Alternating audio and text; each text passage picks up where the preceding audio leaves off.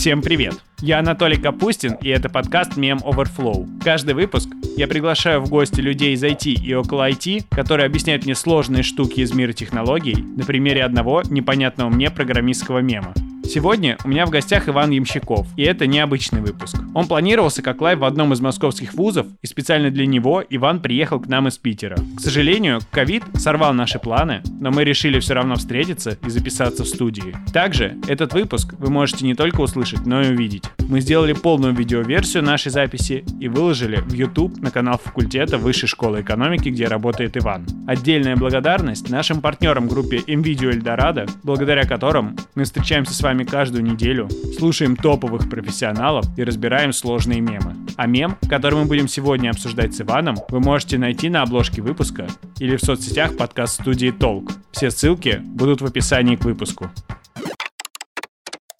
Ваня, привет. Привет, Толя. Ваня — руководитель лаборатории естественного языка Яндекса и Высшей школы экономики, директор по стратегии школы Skill Factory, также является основателем Created Labs, проекта, который занимается исследованиями на стыке искусственного интеллекта и творчества. В прошлом исследователь искусственного интеллекта и когнитивных наук в институте Макса Планка в Лейпциге, бывший евангелист искусственного интеллекта в Эбби, а также автор и ведущий подкаста «Проветримся». Вообще все супер супер, только там, ты сказал, основатель, надо говорить сооснователь. У нас двое, я и Леша Тихонов, вот мы сделали проект Created Labs, а так вообще супер, вообще идеально. Что-то, может быть, я забыл. Как ты себя еще представляешь? В первую очередь, я ученый, наверное. Вот я себя идентифицирую как ученый, хотя, конечно, мне расти и расти до этого великого почетного звания. И что такое ученый тогда? Это человек, который систематически сомневается в том, как устроен мир, и иногда, если ему повезет, чуть-чуть добавляет в общую копилку знаний человечества. Понимание мира. Да, да, да. Причем, как правило, то, что он добавляет, неверно, но это помогает нам всем вместе коллективно двигаться вперед. Есть ли у тебя какие-то штуки, которые ты можешь сказать, вот я привнес это в мир, или это там было правильно, или неправильно, или пока совершенно непонятно? Ну, мы занимаемся в основном штуками, связанными с генеративными моделями, вот моделями машинного обучения, которые могли бы что-нибудь создавать. Мы вроде как хотим создавать что-то новое, но там возникают вопросы, а что значит новое, что такого никогда не было? Ну, так люди тоже не всегда создают что-то, что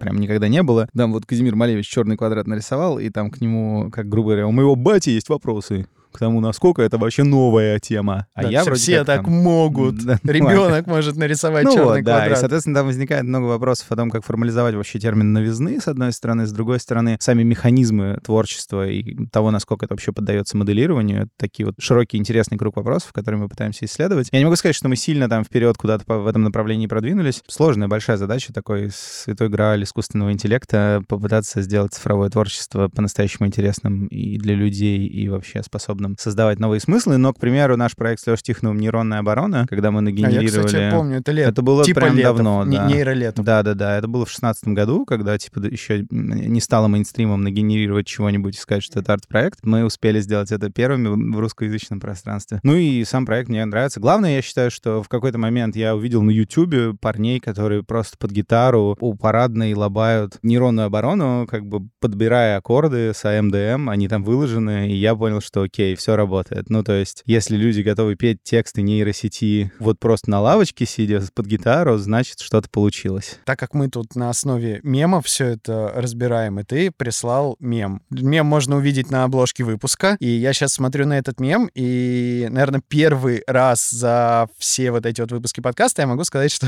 я ничего вообще не понимаю и не очень могу понять контекст.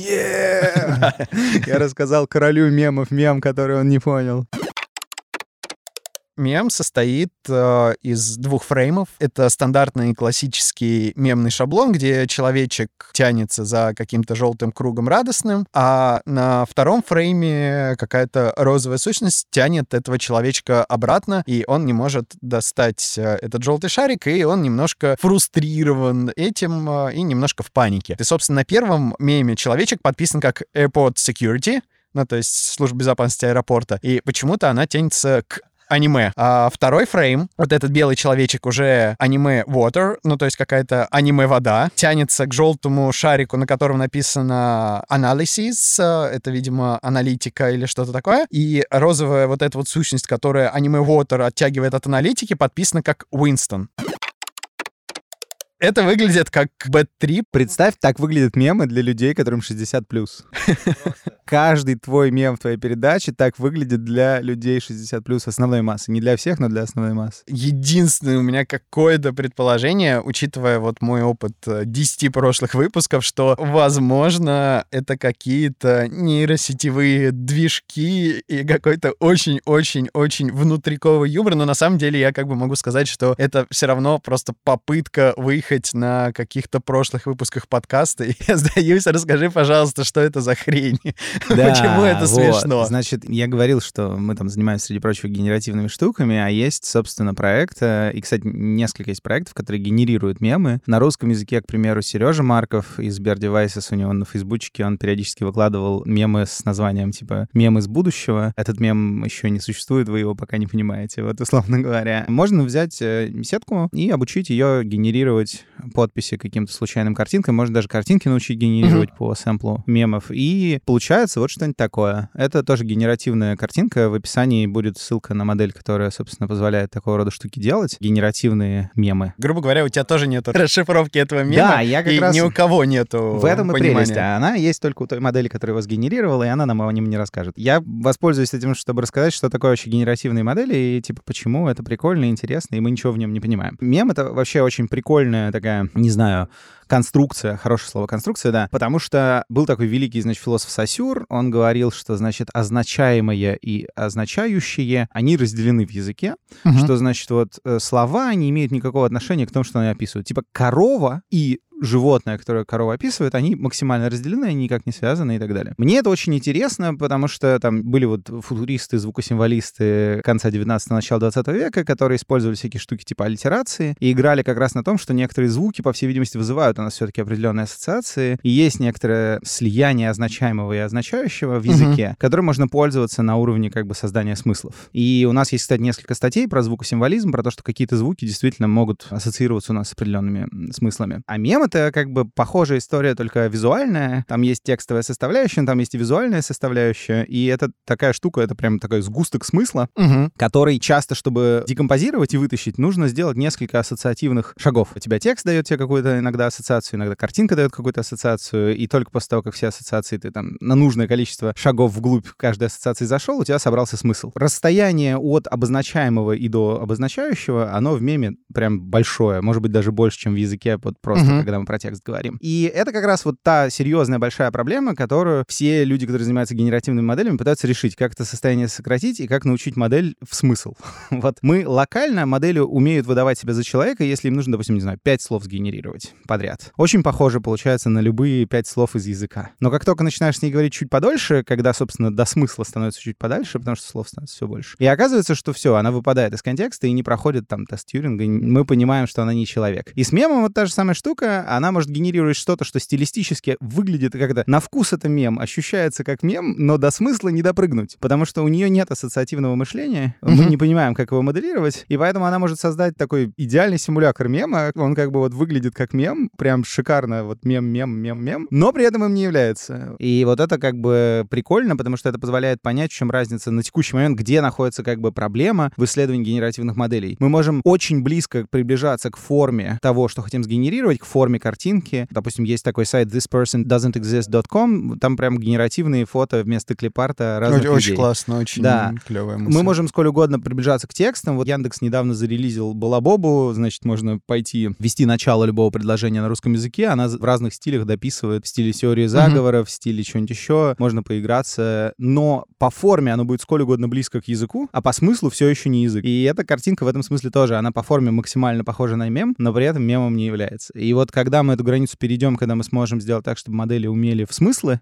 и вообще поняли, что такое смысл, вот тогда как бы и заживем, что называется. А пока... А пока, да. Ну, пока наслаждаемся человеческим превосходством над искусственным интеллектом. А если мы говорим, что разрыв шаблона, ну, то есть вот как тебе, как человек, который принес этот мем. Ну, шаблон-то он порвал. Да, да, вот, вот. С моей точки зрения, мем — это какая-то конструкция, которая имеет возможность и потенциал мутировать, меняя немножко форму форму или немножко содержание, все равно ссылаться на предыдущую какую-то информацию. И она контекстуальна, то есть э, ты должен понимать контекст, в котором он создан, и она как бы хрономаркирована, ну, то есть это просто вот она в какой-то определенный период времени работает, э, потом перестает, работает, да. да, потом перестает, как условно, если ты принес ждуна, мы бы понимали, что это что-то старое. Но если бы ты ждуна отправил, ну, или я бы отправил там своей бабушке, она бы, о, какой классный зверек. вот, мы немножко разные в как кривая принятия инноваций, вот такая же штука есть с э, мемами. Ну да, ну такая штука есть любой идеей. Если Да, рассматривать да, да. мем как идею, то она будет верна для всего. Кажется, что мы просто не в том контексте, в котором обучена нейросеть, которая пишет э, эти мемы, и Ну, за счет этого дело, у нас это э, не рвется так. шаблон. Она пишет же эти мемы на данных других мемов.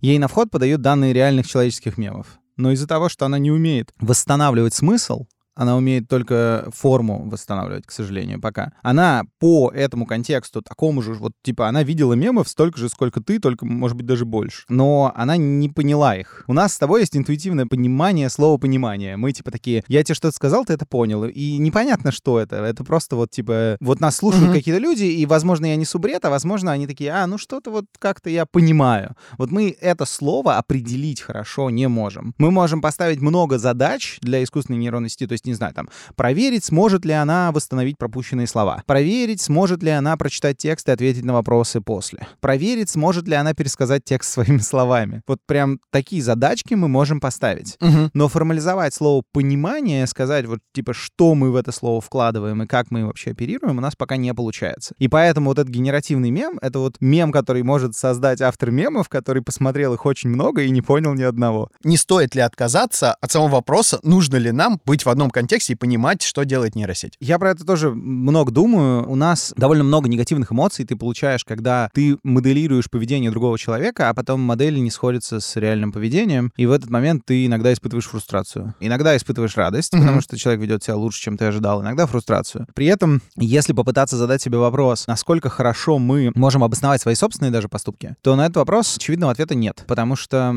опять же, люблю очень пример у Аси Казанцевой в книжке. Если взять червячка, который боится меди и любит сахар, положить перед ним медную проволочку и кубик сахара за этой медной проволочкой, то можно прямо увидеть, как два конкретных нейрона, один из которых отвечает за движение к еде, а другой за движение от опасности, будут бороться в данном отдельно взятом червячке до победного, и в какой-то момент один из них победит, и тогда червячок переползет медную проволоку и поест сахара, или другой победит, и тогда он уползет прочь. И вот в нашей голове происходит примерно то же самое, только нейронов этих очень много. Поэтому наше представление о том, что мы что-то понимаем про свое поведение, оно прям спорное. Мгм. Потому что слово «понимание» в языке есть, а что мы туда вкладываем, плохо формализуется. И э, есть масса экспериментов из поведенческой экономики, к примеру, которые показывают, что люди отлично рассказывают истории про то, почему они себя повели определенным образом. Эти истории совершенно никак могут быть не связаны с какими-нибудь понятными интервенциями, которые были произведены экспериментаторами, которые прям четко коррелируют с фактическим поведением людей. Есть еще один пример того, что называется там повествовательный bias или narrative bias. То есть самый классический пример нарративного bias — это резюме любого человека при походе на работу. Мгм. Ты идешь на работу, у тебя резюме написано так, как будто всю жизнь, примерно с 7 лет, все, что ты делал в жизни, было направлено только к одной цели. Чтобы К тому, попасть чтобы сюда. попасть именно сюда, на должность QA-инженера Джуна в эту конкретную геймдев-компанию, условно говоря. Хотя, ну, прямо скажем, у тебя жизнь намного сложнее устроена, но ты сам придумываешь некоторую историю для того, чтобы убедить и своего потенциального работодателя, и себя самого, что ты прям подходишь под эту позицию. Вот вопрос, является ли такая история действительным объяснением того, почему ты попал на работу. Или объяснение того, что ты попал на работу, связано с тем, что твой работодатель, ну, у него очень горело, ему срочно был нужен тестировщик. Или твой работодатель посмотрел на тебя, подумал, господи, как он складно заливает. Возьму, в случае в маркетологи пойдет. Ну, условно говоря, да. Звезды сошлись. Да. Есть масса других примеров, и это не делает твою историю там хуже или лучше. Это просто наталкивает на мысль, что, возможно, сама идея, что ты что-то про себя понял, она такая очень условная. То есть ты сам себе рассказал историю, в нее поверил, но э, установить причинно-следственные связи в такого рода вопросах очень сложно. И поэтому, когда мы от нейросетей требуем понятного поведения, ну, вопрос, а мы от людей требуем понятного поведения? Великое же это интервью. У вас был какой-то план, вы его придерживались? Да, да, у да. меня был какой-то план, я его придерживался. Если нам хочется, вот, чтобы нейросети вели себя как люди, давайте просто к ним прикрутим генеративную модель, которая будет рассказывать нам истории про то, почему вот эта модель сделала Просто так. рандомные веса нейронов Ну, будем не, на ну, каждом типа, типа, уровне. если тебя беспокоит, почему. Amazon тебе рекомендовал вот это, а не это, в конце концов, условно говоря, эхо, Amazon эхо дойдет до такого уровня, что ты просто спросишь, слушай, Amazon, а почему ты мне рекомендовал красное кресло, а не синее? Потому что тебя мама не любила в детстве. Вот. И ты такой, опа, по все понятно. Не любила тебя мама в детстве, любила. Это не важно, потому что понимание формируется в твоей голове, а не в голове твоего собеседника. Вот. И в этом смысле кажется, что требовать вот этой интерпретированности от модели — это довольно странно. Что совершенно точно нужно требовать, это то, что там в тех областях э, нашей жизни, где это серьезно влияет на, там, не знаю, нашу безопасность, на наше здоровье, на какие-то такие вещи, вот там нужно прям четко воспроизводимо показывать, что стало лучше. Типа заменили регулировщика на автоматический светофор, который подстраивается, пробок стало меньше, ДТП стало меньше. Выкатили систему диагностики раковых опухолей при помощи, значит, нейронки в помощь радиологу, стало меньше ошибок диагностических. Вот в таких областях это прям надо мерить, но это понятно, как мерить, и это уже, собственно, делают, и это как раз критерий внедрения. В тех местах, где эти изменения не очевидны, вот другой пример есть э, на Netflix недавно вышел фильм Social Dilemma про то, как, значит, машины обучения воюют за наше внимание. Мне показался он очень алармистским таким. О, типа. алармистский, хорошее слово, давно не слышал его. Ну да, мы не одобряем агрессивную политику США, и эти фильмы алармистские, вот это все. Он действительно такой страшный, про то, что, о боже мой, вами всеми манипулирует огромный нейросетевой разум. Но главная мысль, которая там опущена, и странно, что она опущена, это то, что вообще-то вы можете тренировать те нейросети, которые вам что-то рекомендуют. Грубо говоря, если вы на YouTube, когда вам рекомендуют посмотреть еще одно видео в духе непосредственно Каха, и вы не кликаете туда, YouTube не будет вам дальше рекомендовать эти видео. Если вы вместо этого кликаете на лекцию, не знаю, профессора Сапольски или там на лекцию по квантовой теории информации, то YouTube начинает вам предлагать это. Мгм. Вы взаимодействуете с технологиями и понимаете, что технологии могут жрать ваше время или высвобождать ваше время. И вот если вы себе хотя бы про это напоминать будете и периодически этим пользоваться, ну, то есть, грубо говоря, вы видите кусок контента, и, может быть, даже вам сейчас не хочется его читать, потому что у вас нет моральных каких-то сил прочитать какой-нибудь лонгрид на N плюс 1 про то, как устроены, не знаю, там, черные дыры на самом Мгм. деле. Но вы такой, блин, я бы хотел, чтобы такого в моей ленте было больше. Ну, жмакните ему лайк, откройте и положите в открытые закладки. Сетка это запомнит, и у вас больше будет в ленте такого. И, может быть, через некоторое время вы обнаружите, что ваша лента значительно меньше жрет вашего времени на какую-нибудь там довольно бессмысленную ерунду про то, кто прав, кто виноват, и, значит, там, где Мордор, а где не Мордор, а где люди со светлыми лицами. А там, допустим, больше науки и какой-нибудь пользы, или нужного вам для бизнеса, или нужного вам, не знаю, для семьи, для чего-то еще. Неважно, какие у вас Есть две истории, у меня Да. просто классные. Я прочитал пост в Фейсбуке, я не помню, честно, у кого. Если вдруг кто-то объявится, кто написал этот пост, то как бы мы вставим его. У него была такая мысль. Откройте главную Ютуба, посмотрите первую вот страницу, которую вам советуют, и начисляйте себе по 2 балла за каждый ролик в рекомендациях, за который вам стыдно, что вам это рекомендуют, и по одному баллу за нерелевантный ролик. Отнимайте по одному баллу за релевантный ролик и отнимайте 2 балла за те ролики, которые показали бы человеку, которым бы вы хотели быть. В итоге реально люди там... Такие Weight, Weight Watchers для Facebook, для, для, для YouTube. Ну, то есть Прикольно, про- просто прикольно. оцени, как тебя видят э, алгоритмы Ютуба. И реально все люди набирали как бы много положительного, потому что binge-watching, потому что ты просто смотришь что-то, и ты, условно, у тебя где-то в закладках может быть какой-нибудь лекции Фейнмана, но ты смотришь Михаила Литвина. Я не знаю, кто такой Ми- Михаил ну, Литвин, условно, условно, да. yet another блогер или что-то полезное. Это как раз можно оценить, как вас э, видят алгоритмы, потому что в Инстаграме это более проблематично, потому что реклама попадается раз в какое-то количество постов, а на Ютубе прям видно, как бы, как вы Я подумал, что, кстати, вот, э, я, ты сейчас это рассказывал, отличная история. Я подумал, что можно сделать прикольный сервис или такую продуктовую фичу. Представь себе, ведь люди собирали, вот э, это известная такая история, что там, особенно в советское время, когда книги были дефицит, люди собирали библиотеки для того, чтобы, среди прочего, показать, какие они классные. Мгм. Что они, во-первых, много читают, во-вторых, что они читают глубокую какую-то интересную литературу, философию, что-то такое. Библиотека была таким немного элементом декора, если угодно, да. Прикинь, можно было бы сделать такой сервис, который по ютубчику собирает, значит, твой профайл того, какой ты, значит, э, И контент. на обложку Facebook. Да, да, да, да, Просто. да. И просто тебе постят на обложку Фейсбука, чтобы ты мог похвастаться, что ты такой классный. Ты Да. на Ютубе смотришь только классный контент.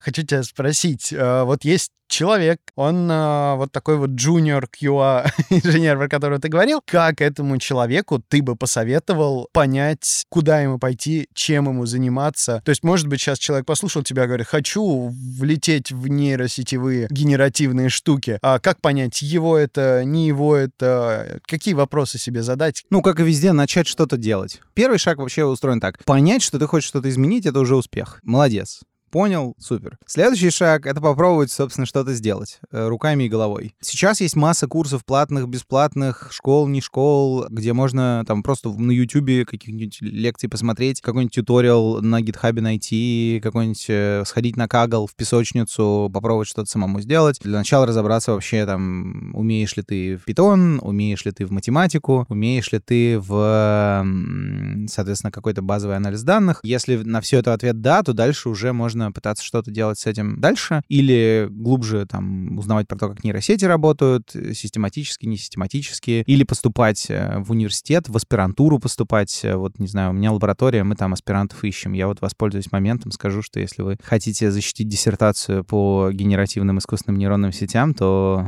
свяжитесь со мной, пожалуйста. Это важно. Вот. Карьерных путей довольно много. Я вообще большой фанат того, что нужно что-то делать и смотреть, получается или нет, и какие эмоции по ходу возникают. Если не не получается эмоции хорошие, это ваше. Если получается эмоции плохие, это не ваше. При этом обычно вам говорят обратное. Вам говорят, что если не получается, то не ваше, а если получается, то ваше. Да. А вот мне кажется, дело в том, какие вы эмоции испытываете от того, когда не получилось, и от того, когда получилось.